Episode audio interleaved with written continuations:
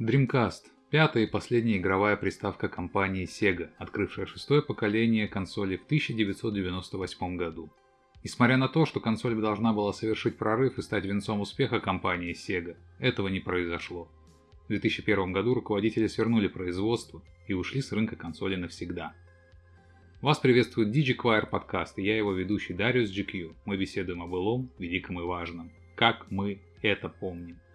Тема сегодняшнего подкаста, как вы поняли, Sega Dreamcast. А помогать мне в этом приключении будет мой гость и большой поклонник консоли от компании Sega, Fat Ninja. Всем привет. И перейдем сразу к делу. Рассказывай, Фэт, как ты узнал об этой консоли? Когда, где, почему? В общем, руби. Слушай, я не помню точно в каком журнале, но это, скорее всего, был «Страна игр». Вот. Э, почитал что-то там. Вот. По-моему, у меня тогда не было компа, и мы ходили к корешу смотреть видосы с дисков, которые прикладывали к журналу. И игры выглядели там ну, на порядок лучше, чем на PS1. И до выхода PS2 еще было куча времени. И вот, собственно, поэтому... А, ее еще и, кстати, насколько я помню, очень долго не могли прочиповать. А покупать лицуху в те времена это было вообще чем-то из ряда вон выходящих. Я, правда, не помню, она у нас э, сразу ли... Нет, э, она у нас в 99-м году появилась. Да-да-да, точно. Она в Японии она вышла в 98 году осенью, а в Америке и Европе уже осенью 99 -го года. Я просто помню, что когда Dreamcast, ну там я покупал, друзья мои, PlayStation 2 то ли уже вышла, то ли ее уже показали, то есть это ну, было сильно позже японского релиза. Ну, в принципе, да, все верно говоришь, потому что, собственно, я вот как раз покупал PlayStation 1 в 98 году, в конце 98 -го года, и для меня это было просто что-то с чем-то. Я бегал, прыгал, радовался. И потом уже я как-то вот, ну, чуть дальше я расскажу об этом. Я, когда обнаружил Sega Dreamcast, у меня первое впечатление было, что это как раз-таки конкурент именно PlayStation 1. И я не мог даже предположить, то, что это была консоль, которая открывала шестое поколение. Это уже новая графика, новые игры, новые фичи, девайсы. Да я думаю, что это многих людей было такое ощущение, потому что Dreamcast вышел намного раньше PlayStation 2, и как бы люди, которые, ну, там не следят за всеми гаджетами, наверняка думали, что это какое-то полуторное поколение, и, возможно, это одна из причин, почему PlayStation 2 победила всех на свете. Ну да, мы к этому еще подойдем, а сейчас я предлагаю перейти к самой увлекательной части, к играм на Dreamcast. Безусловно, консоль обладала очень интересными проектами, которые обогнали свое время. Вообще, можно так сказать, что Dreamcast в целом консоль считается, которая слишком обогнала свое время. Потому что не все вкусили, какие фичи она предлагала, и что это было на самом деле очень круто, потому что это все потом станет уже, так сказать, мейнстримом намного позже. И переходя к играм, все-таки хочется узнать. Скажи, Фэт, какая твоя любимая игра? Ну, это Шенму, конечно. Ну, вот расскажи, да, про Шен. Потому что игра считается культовой, и с чем это вообще связано? Да. Почему? такой ажиотаж вокруг нее был, особенно как раз, когда анонсировали третью часть спустя столько лет. Мне кажется, это, наверное, первая такая серьезная сюжетная игра с открытым миром. То есть это не просто беготня из угла в угол, а там был крутой сюжет, драматические какие-то заставки, крутая боевка практически из Virtua Fighter, там взятая один к одному, то есть как в файтинге в настоящем. Блин, там все было, то есть просто вот все, что можно было, все было в Shenmue. Наверное, это был GTA до того, как придумали GTA вот современный. Ну да, можно и так сказать. Если я не ошибаюсь, это же от создателя серии Virtual Fighter. Да, да, от Ю Сузуки, да. И игра является как раз-таки э, должна была быть э, предысторией главного героя серии Virtual Fighter. Да, да, Акиры. Да. Но потом они это свернули. И стоит сразу отметить по поводу геймплея.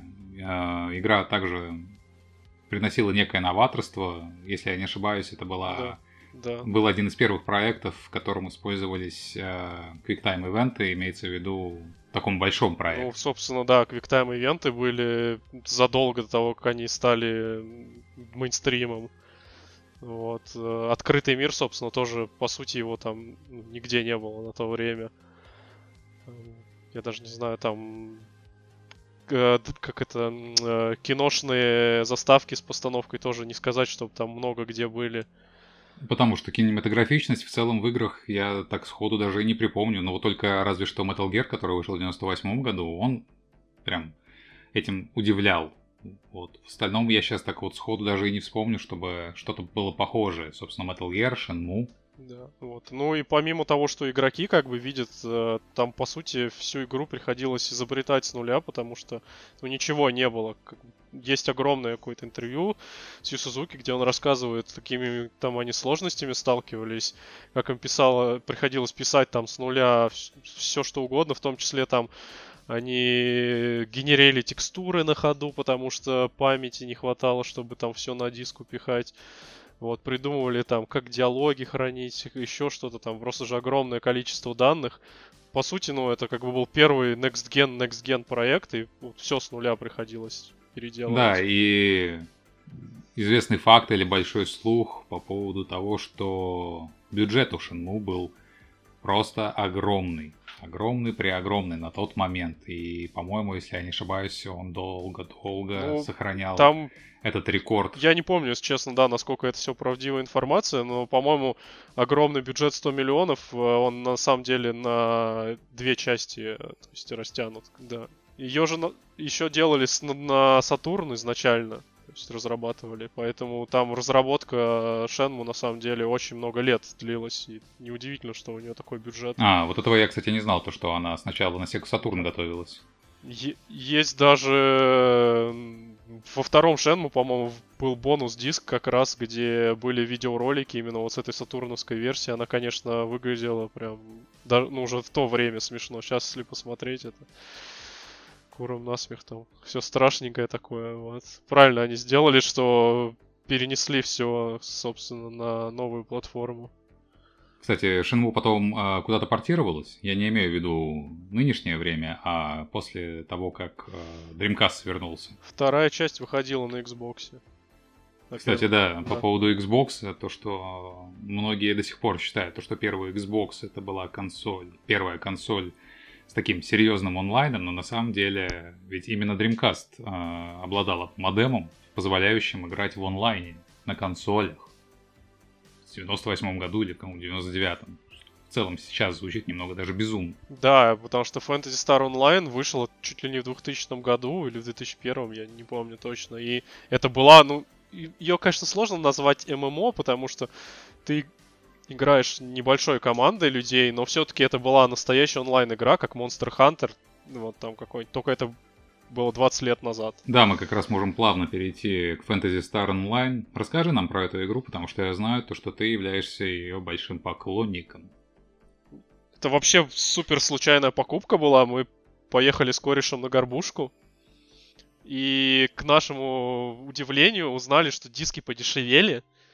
Вот, то есть это вообще не неслыханно и сейчас, да и раньше тоже было. И вот так получилось, что вместо там пяти игр у нас хватило на семь. Вот, и мы ехали покупать что-то, я, я не помню, Resident Evil Code Veronica, по-моему, еще какие-то игры, которые мы точно хотели поиграть. Ну и что-то там еще взять, типа, выбрать, потому что прессы было мало, в общем, многие игры брали просто там по описанию на диске. Вот, и, собственно, мы это был лучший, по-моему, просто заход на горбушку, потому что вот этими рандомными играми был Crazy Taxi, Ill Bleed и Fantasy Star Online. И это просто все игры просто шедевры.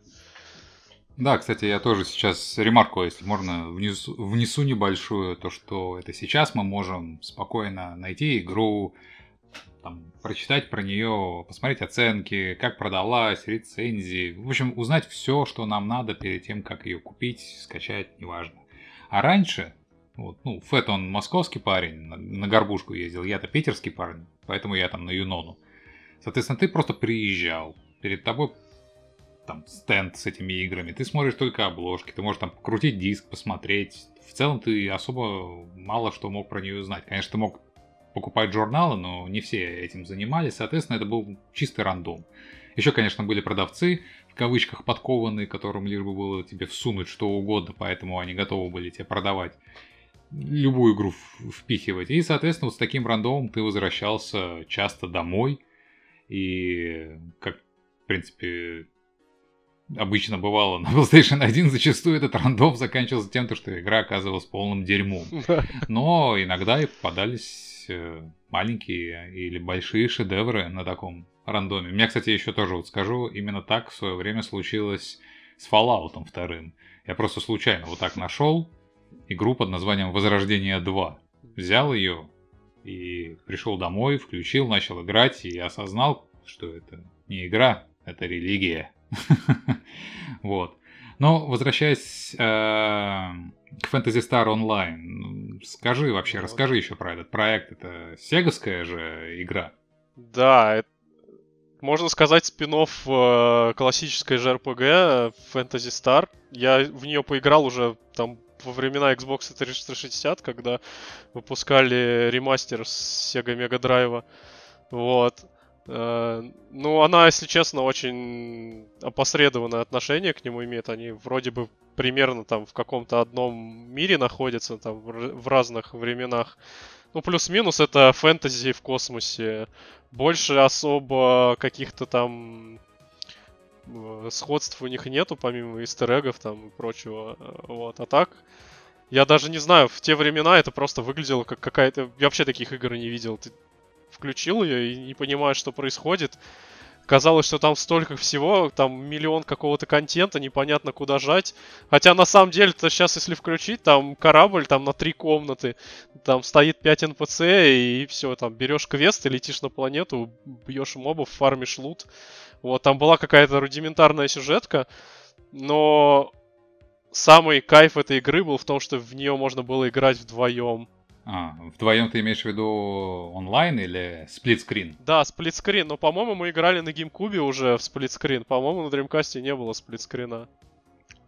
Потом, годы спустя, я поиграл в Fantasy Star уже Universe, ну, нормально уже онлайн, и я, конечно, понимаю, сколько я упустил. Я видел видосики, как выглядит ПСО в онлайне. Там игра гораздо больше, там больше разнообразия локаций. Ну и плюс, конечно, в коопе играть в такие игры это просто супер кайф, когда ты можешь собрать тиму, там э, кто-то милишником играет, там кто-то хилом, кто-то магом, и вы вместе всех убиваете. Собственно, я думаю, что популярность игр там типа Monster Hunter сейчас она показывает, насколько это интересный жанр. Ну и в целом, я думаю, людям будет легко понять, что Fantasy Star Online это э, прародитель Monster Hunter, и оно просто в космосе, и там все дерутся лазерными мечами, и там с плазмоганов стреляют друг в друга.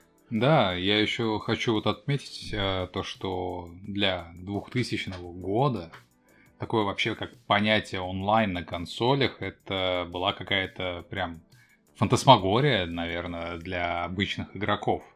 Ну, это было что-то с чем-то. Безусловно, уже к тому моменту были онлайн-игры типа EverQuest, там и какие-то там прочие проекты, но для консоли это все-таки звучало как-то странно, потому что все привыкли брать консоль домой, приходить, включать и там сплит, максимум сплитскрин э, с друзьями. Кстати, да, забавно, сплитскрин с друзьями на маленьком телевизоре, да, какие, да. какие раньше условия были. Я сейчас даже представить не могу, потому что это мне сейчас-то 50-дюймового не хватает, чтобы нормально на сплитскрине играть с друзьями, а тут на маленьких телевизорах забавные условия были раньше. Да, раньше просто просто поиграть уже кайф было там хоть на 10-дюймовом телевизоре. Ладно, давай э, к следующей игре. Э, ты как раз вот как так, между делом упомянул, Crazy Taxi. Я, кстати, тоже, если можно, вставлю небольшую свою историю про эту игру, потому что именно Crazy Taxi открыла для меня Dreamcast. Как это было? Если кто помнит, на PlayStation 1 была такая игра Driver. Я ее очень любил, был фанатом, мне она очень нравилась. И однажды мой друг пришел ко мне и сказал, то, что вау, классная игра, но у Crazy Taxi круче графон и вообще как бы веселее. Ну, я и такой думаю, вау, окей, пойду куплю этот Crazy Taxi. Пошел искать его. И вот именно тогда, когда я его нашел и понял то, что эта игра уже не на PlayStation, а на Dreamcast, я осознал, то, что это, по-моему, 2000 год был, то, что это уже другая консоль, и это уже Dreamcast это другая, другое поколение, и то, что мне придется покупать Dreamcast, чтобы поиграть в эту игру. Родителей уговорить не получилось. Они мне в ответку подарили ПК, поэтому я им особо и не предъявлял. Вот. Ну, собственно, давай продолжим про Crazy Taxi. Слушай, ну просто веселая гоночка была, она была скилловая, графика была классная, там можно было прыгать, и я еще помню, что там была какая-то адовая пиратская озвучка, э, с фразочками типа, когда ты подъезжаешь к клиенту, там водитель кричит «Заткни пасть и двигай жопой», что-то такое. И мы просто ссывались там каждый раз, пока все это уже там по десятому разу не, не пошло по кругу. Да, конечно, хорошая игра для своего времени. Я потом уже намного позже к ней прикоснулся. Не очень помню где, на какой консоли, но точно помню, что играл спустя многие годы. Но раз мы затронули Crazy Taxi, мне кажется, как раз-таки имеет смысл перейти а, к еще одной яркой игре от Dreamcast. Это Jet Set Radio. О, на самом деле, я еще там со времен PS1 любил всякие игрушки типа Тони Хок про скейтера. Вот, и на Dreamcast там было куча всякого такого, тоже там был про BMX, была такая же игра. Вот, и когда, ну, я услышал, что есть какая-то игра про ролики, типа Jet Set Radio, я такой, ну ладно, типа, скейты, ролики, какая разница, надо брать. Я вообще не понимал, что это за игра. А когда она вышла, то я даже не знаю, типа, ты начинаешь в нее играть, такой, ну, прикольно, катаешься, вот, типа, тут граффити можно порисовать. Там, кстати, тоже квиктайм ивенты были. Вот, как раз когда ты рисуешь граф... граффити.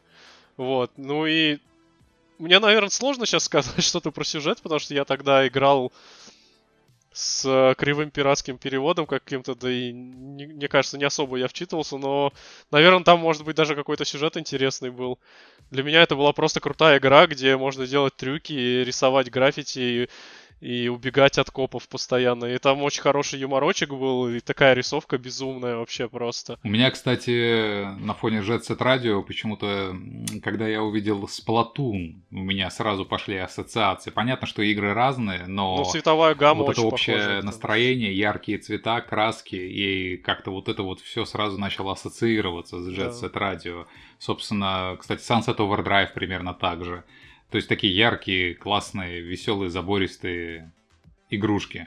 Ладно, и так как я хочу охватить самые ну, известные игры на консоли, безусловно, нельзя забывать про один из самых главных файтингов на этой консоли — Soul Calibur, продолжение Soul Edge. Вот. И сразу хочется сказать то, что Soul Calibur это, а, первоначально вышел на аркадные автоматы в Японии — и спустя год он наконец-таки появился на консолях Dreamcast. И, э, безусловно, кстати, да, э, стоит отметить то, что была очень серьезно улучшена графика для консоли Dreamcast. И файтинг, по-моему, до сих пор э, является самым высокооцененным, одним из самых высокооцененных файтингов за все годы. Вот. Могу, конечно, соврать, но вроде как такая информация была. И самое забавное, то что, опять же, первая игра, которая меня познакомила и привлекла к Dreamcast был Crazy Taxi, а вторая была Soul Calibur. В итоге Crazy Taxi я поиграл, а в Soul Calibur первый нет. Я первый Soul Calibur, в который я поиграл, был третий. Да, Калибур, конечно, был отличный. И я, если честно, не помню, в кого я первым поиграл, но я помню, что вот именно на Dreamcast я так сказать, перешел в лагерь 3D-файтингов, потому что там был Dead or Alive 2 и Soul Calibur, и я просто пос- постоянно в них играл. Я на Virtua Fighter я подсел только уже на PS2, вот, и я играл в третий Virtua Fighter на Dreamcast, по-моему, Tag Battle, как так он назывался. Вот, ну, конечно, уже после четвертого там Virtua Fighter он мне показался супер топорным и страшным. Вот, но в целом, да, Dreamcast был прям такой файтинг-консолью. Я как раз сейчас задумался, а были ли вообще вот на шестом поколении, ну, я это шестое поколение провел на PlayStation 2, но я сейчас вот просто думаю, были ли игры на шестом поколении на PlayStation 2, которые могли по графике перебить э, самые топовые проекты на Dreamcast? Слушай, ну МГС 3, наверное, перебьет любую игру на Dreamcast. Да, да, согласен. Metal Gear 3, God of War. Под конец, под конец жизни PS2, конечно, из нее выжили уже всю мощность, и игры стали выглядеть лучше, чем топовые игры Dreamcast. Но не сказать, что это ну, другое поколение, они лучше выглядят, но не там, не на поколение, не в десятки раз. Говоря об играх дальше, конечно, стоит упомянуть то, что на Dreamcast был Sonic Adventure, еще в те времена, когда Sonic имел вес на консольном рынке, а не превратился в какой-то кромешный ад, который, собственно, его спустила Sega. Ну и давай все-таки поговорим про Skies of Arcadia. Тебе есть что сказать об этой игре? Да, это вообще одна из моих любимых JRPG. И не, не сказать, что я случайно ее купил, потому что как раз вот, по-моему, я читал в каком-то из журналов, вот что есть такие крутые JRPG, как э, Grandia 2 и Skies of Arcadia. И я, да, я не, не знаю даже какая мне больше... Мне, наверное, больше нравится Skies of Arcadia, потому что сеттинг мне больше нравится. Но в целом это, конечно, о- обе игры просто шедевры. Господи, там и, и музыка в Skies of Arcadia божественная, и боевая система, и сюжет классный, и там куча всяких побочных активностей, типа сбора команды там для своего корабля квестов, контента просто море было. Я помню, я в эту игру играл вот я сел в нее играть, и я ее прошел. То есть я где-то там почти трое суток играл, причем у меня как раз была плохая пиратка, которая висла. Я пошел и нашел другую пиратку и допрошел ее. Я не знаю, видимо, сейчас я не способен уже трое суток без сна функционировать, но вот меня прям так затянуло, я просто не мог оторваться. Еще мало того, у меня был сейф, э, в этой игре, когда я вот все прошел, там дособирал секреты, уже там какие-то остатки хотел добить. И мой брательник э, от скуки решил поиграть и стер его. Ох, я помню, я бесился тогда. Вот, он перезаписал его своим жалким сейвом там на 3 часа игры. Это больно. Очень больно. И, кстати, Skies of Arcadia была одной из игр, где использовался э, ВМУ, этот э, специальная карта памяти с экранчиком, в которой можно было скачивать всякие мини-игры и получать бонусы. Там, по-моему, можно было каким-то типа крана управлять, разыскивать сокровища там на дне. Вот. Ну, естественно, об этом я узнал больше из интернета, чем сам пробовал, потому что карточка стоила диких денег оригинальная, и все использовали китайские карты без экрана, которые просто как... Dreamcast же тоже использовал что-то типа наподобие memory карда. Да, да, да. Ну, то есть, ну, там были memory карды китайские, такие просто memory карды, а были оригинальные, и там был экранчик и такой мини-джойстик. Он был похож на маленький геймбой старый. Вот, и туда можно было загружать с какой-то игры, которую ты играешь мини-игру, собственно, и там играть, не знаю, по дороге в школу или там на работу в нее, собственно, а потом приходить и получать какие-то бонусы уже в, ну, полной версии игры. Я вот сейчас даже решил загуглить э, дримкастовский memory card, и почему-то мне выпал первой картинкой э, Joypad, как тебе вообще игралось на этом джойпаде? Слушай, он божественный был. Мне кажется, до сих пор один из самых удобных джойстиков. И единственное, что может быть там немного узкие курки были, а если долго в гонке играть, пальцы болели. А так он был на удивление удобный. И я помню еще, для меня это было прям каким-то открытием, когда я разобрал джойстик э, от Dreamcast. Это было уже после PS2, по-моему, даже во времена Xbox. Я просто взял какой-то старый подержанный Dreamcast у кого-то поиграть, и он был очень грязный, я разобрал его, чтобы помыть, и увидел, что там внутри пада э, нету механического аналога. То есть там отклонения аналога определялись по изменению магнитного поля. И для меня это просто мозг взорвался, да, от этого. И также триггеры работали. Кстати, стоит упомянуть то, что шестое поколение это было первое поколение, где серьезно стали использоваться вот эти вот, собственно, стики. Потому что я вот помню, у меня был uh, DualShock, DualShock на PlayStation да. первый, и uh, вот эти стики, грибки я практически никогда не использовал. Там можно было, я, ну, честно, всегда играл на дипаде. Mm-hmm. И первое вот впечатление было, когда ты переходишь на новое поколение, что тебя заставляют играть на этих грибках, двигаться, бегать. И поначалу это было очень неудобно, и я даже в какой-то степени где-то внутри себя протестовал постоянно. Но потом привык. Да, у меня такая же ситуация была только с Dreamcast. Я тоже привыкал к грибку очень долго, а потом просто не мог уже крестовиной пользоваться. Кроме там для того, чтобы в инвентаре там что-то пощелкать. И вот мы плавно подходим, э, так сказать, к последней игре, которую я бы хотел бы осветить крупной. Это, конечно же, Resident Evil Code Veronica. Единственная вот, крупная игра серии Resident Evil, которую я не трогал совсем. То есть я в нее не играл. Я ее смотрел по YouTube, я про нее читал, я лор, там все, персонажи, все знаю. Я в нее не играл. А вот что ты можешь про нее рассказать? Да, Resident Evil это вообще одна из самых любимых серий, еще там с PS1. Естественно, как только я услышал, что на Dreamcast будет Resident полноценный, не какой-нибудь там Gun Survivor или еще что-то, а прям... О да, Gun Survivor. Отдельная тема. Вот, э, собственно, как обычно, горбушка, там диски, вот это все. Вот. И, по-моему, это был первый резидент, который был полностью трехмерный, то есть без перерендеренных задников. Да, да. Вот. И, ну, первое время, конечно, было немного странно, но не знаю, у меня это одна из любимых частей, потому что она была очень красивой, и там были крутые заставки.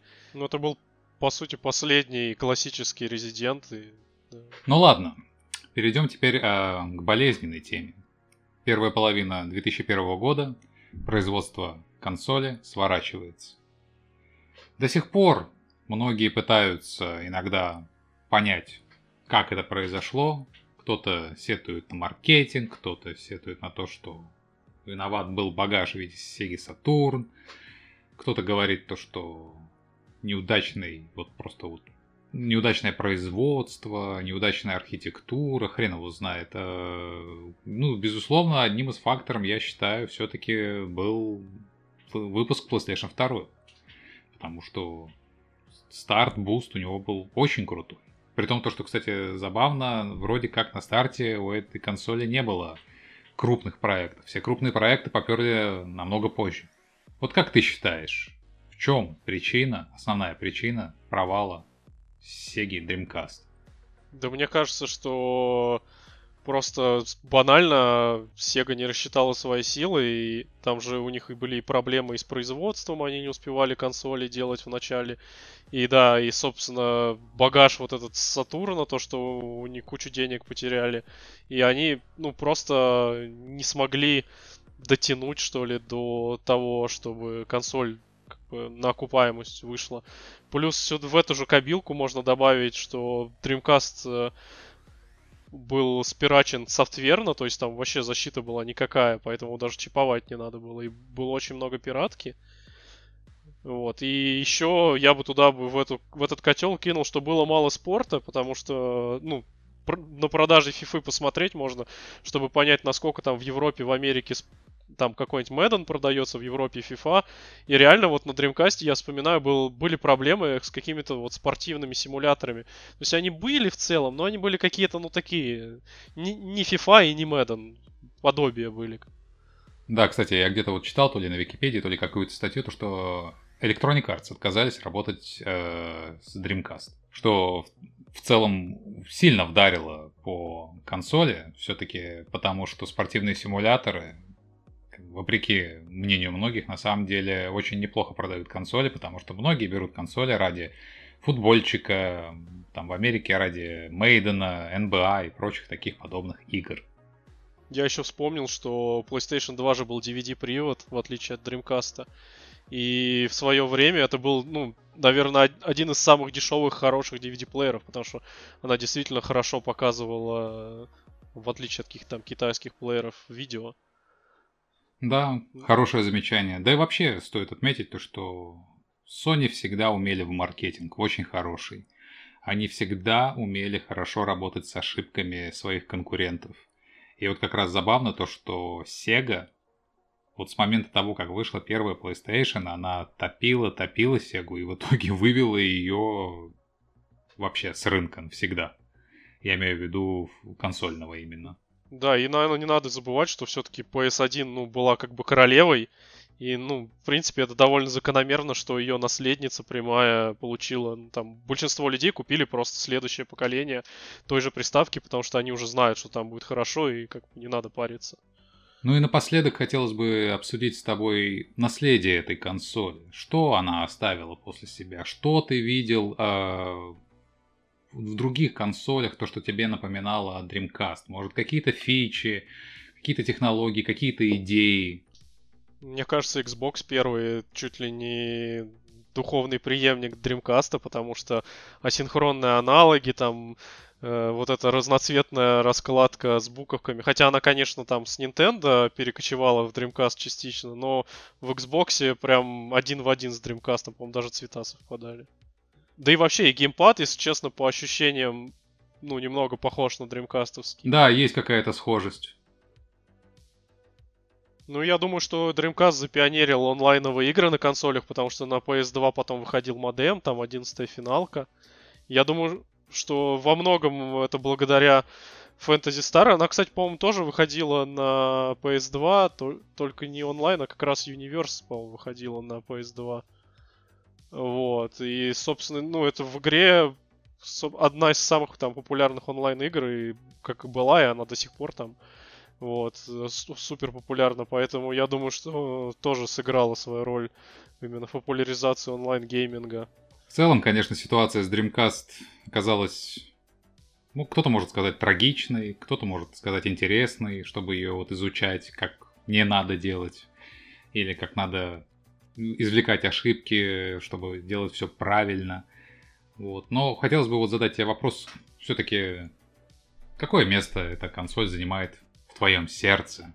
Является ли она там самой лучшей для тебя? Я, конечно, не имею в виду то, что у тебя там стоит алтарь, и ты на нее молишься и мечтаешь, что однажды Сега вернется и всем покажет. Ну, просто в целом твое какое-то вот такое отношение. Ну, я не могу сказать, что она повлияла именно на любовь к консольным играм, потому что я уже там с э, NES подсел на игры PlayStation там один, когда была, я уже понял, что все это уже увлечение на века, но... Ты консольный, чувак. Да, но, конечно, когда вот я поиграл в первый раз в Shenmue, такого вот скачка у меня не было даже когда я перешел с 2D игр на 3D.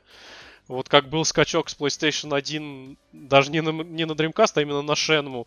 Это просто, это какой-то отвал башки был, как будто вот э, я даже не знаю, с чем это сравнить. Вот, наверное, если через там 10 лет VR-игры уже вот будут супер крутыми, и кого-нибудь сейчас заморозить, там, кто в VR не играл, вот он поиграет в VR, который там без багов, глюков, где все идеально хватается, можно нормально ходить. Вот, наверное, можно с такими ощущениями сравнить, потому что я полностью вот потерялся в пространстве, когда играл в Шенму. И я говорю, у меня даже есть cool story про то, что я обследовал дом, естественно, в поисках лута, как всегда в играх первым делом. Нашел копилку и начал трясти джойстик, чтобы проверить, есть ли там деньги внутри. Настолько было глубокое погружение. Здорово вообще, когда ты находишь вот такие игры, которые погружают тебя так глубоко. И вот особенно я имею в виду то, что ты испытываешь вот этот вот момент такой шокер, когда, как вот у меня тоже, вот ты говоришь про Шенму, а я вот говорю то, что, например, там для меня как раз-таки Resident Evil 2, я его когда первый раз увидел, для меня это был вот этот самый шокер, который заставил меня клянчить у родителей PlayStation, потому что это было что-то с чем-то для меня, я такого не видел, и впечатление было просто чего-то невероятного. И еще хотелось бы вот у тебя спросить такую последнюю ремарку. Шенму 3. Что ты про нее можешь сказать? Ну, конечно, жалко, что там все очень плохо с технической частью, и это отпугивает многих людей. Но на самом деле, если честно, даже если отбросить вот эти анимации, там много всяких каких-то странных косяков, э, типа того, что там зачем-то нужно есть каждые 5 минут, э, которые не добавляют ничего геймплея, какие-то таймгейты на деньги, которые очень сложно там зарабатывать. Вот. И, конечно, самый главный недостаток это то, что концовка, ну, опять открытая, то есть ждите четвертой части. А в остальном атмосфера, в принципе, как и в старых частях, то есть ну, фанатов, я думаю, игра в основном удовлетворила. Мне совершенно точно она понравилась, несмотря на все ее проблемы, потому что, если честно, я был счастлив просто вообще, что шанс такой выпал, что Шенму может выйти, и даже если бы ее закрыли в разработке, я все равно бы ну, рассказывал людям, что это очень крутой прецедент, что вообще там игра после 15 лет застоя может э, получить даже шанс на выход, а раз ее доделали, ну да, она, конечно, далека от идеала, но все равно это круто после, да, стольких лет ожидания продолжение получить. Я очень надеюсь, что будет четвертая часть. Вот, а какие-то мелкие косяки, ну, наверное, модеры там поправят на компе. Я думаю, переиграю через пару лет, когда что-нибудь доделают. Хорошо. Спасибо тебе большое за то, что ты сегодня посетил наш подкаст. Спасибо, что позвал, да. А я также хочу поблагодарить всех тех, кто сегодня слушал нас, и особенно тех, кто дослушал до самого конца. Подписывайтесь на наш YouTube канал и группу ВКонтакте. А мы продолжим подкаст «Приключения в прошлое», чтобы радовать вас интересными историями и уверенно шагать в счастливое будущее. С вами был Дариус GQ, DigiQuire подкаст. Увидимся.